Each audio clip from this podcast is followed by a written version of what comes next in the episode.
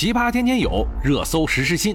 欢迎收听《热搜有话说》，我就是打开天窗说亮话，帮你蹭热点的。想要好声音。最近的各种病毒啊，真的是没完没了了。这不，又来了一种叫做猴痘的病毒来了。前些日子啊，美国实验室转运猴子，结果出了车祸。你猜怎么着？跑了四只猴子，抓回来了三只。还有一只啊，在祸祸人间。然后呢，美国马上就说猴痘病毒可能会爆发了。你说巧不巧？具体是怎么回事呢？估计也是无据可查喽。最近几天，英国、美国、加拿大、葡萄牙、西班牙、瑞典、意大利等国报告新增猴痘确诊或者是疑似病例。美欧啊正在对此开展调查，并且订购疫苗用以防御。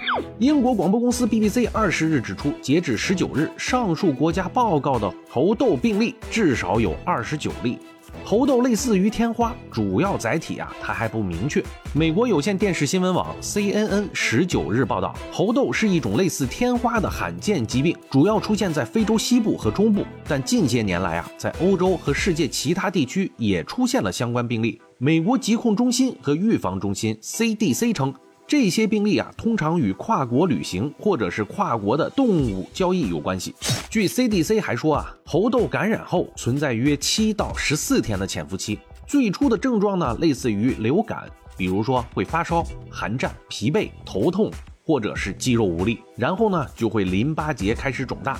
这个呢是猴痘感染与天花区分开来的一个主要特征。感染者面部啊和身体都会出现大面积的皮疹，包括口腔内、手掌和脚底。引发疼痛的痘痘啊会呈珍珠状凸起，充满液体，周围皮肤呢通常呈圆圈状，并且泛红。CDC 称啊，病变后会结痂，并且在两到三周的时间内痊愈。治疗啊通常是支持性的，因为没有特定的药物可以用。但是疫苗可以用来防疫。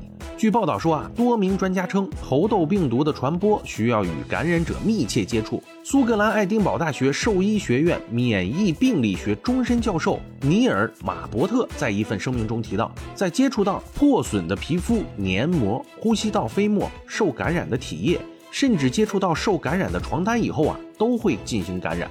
此外，伦敦帝国理工学院感染病系迈克尔斯金纳博士表示，当病变愈合、结痂脱落以后啊，也可能传播病毒。人与人之间的传播主要是通过大的呼吸道飞沫发生，而且呀，由于这种飞沫通常只传播几英尺，因此需要长时间的面对面接触才能感染。CDC 还说呀，普通家用消毒剂可以杀死猴痘病毒。一九五八年，猴痘首次在被饲养于用于研究的猴群中发现，但第一个人类感染猴痘病例是在一九七零年才被记录。然而呢，CDC 说，尽管有怀疑指向非洲啮齿动物，但猴痘病毒的主要载体尚不明确。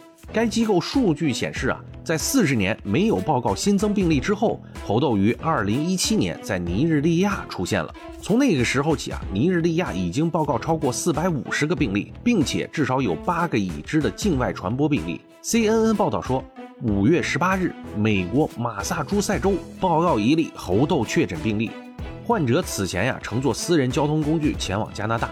该州公共卫生部官员称。该名患者目前状况良好，对公众不构成感染风险。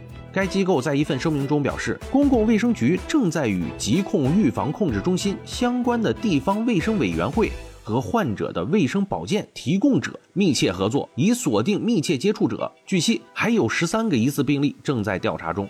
十九日，西班牙在马德里报告七个猴痘确诊病例，而且还有二十二个疑似病例正在调查。加拿大公共卫生官员宣布，正在调查蒙特利尔的十七个猴痘疑似病例。意大利同时报告首例猴痘确诊，而且有两例疑似病例尚未得到证实。瑞典、法国等国也相继报告了确诊和疑似病例。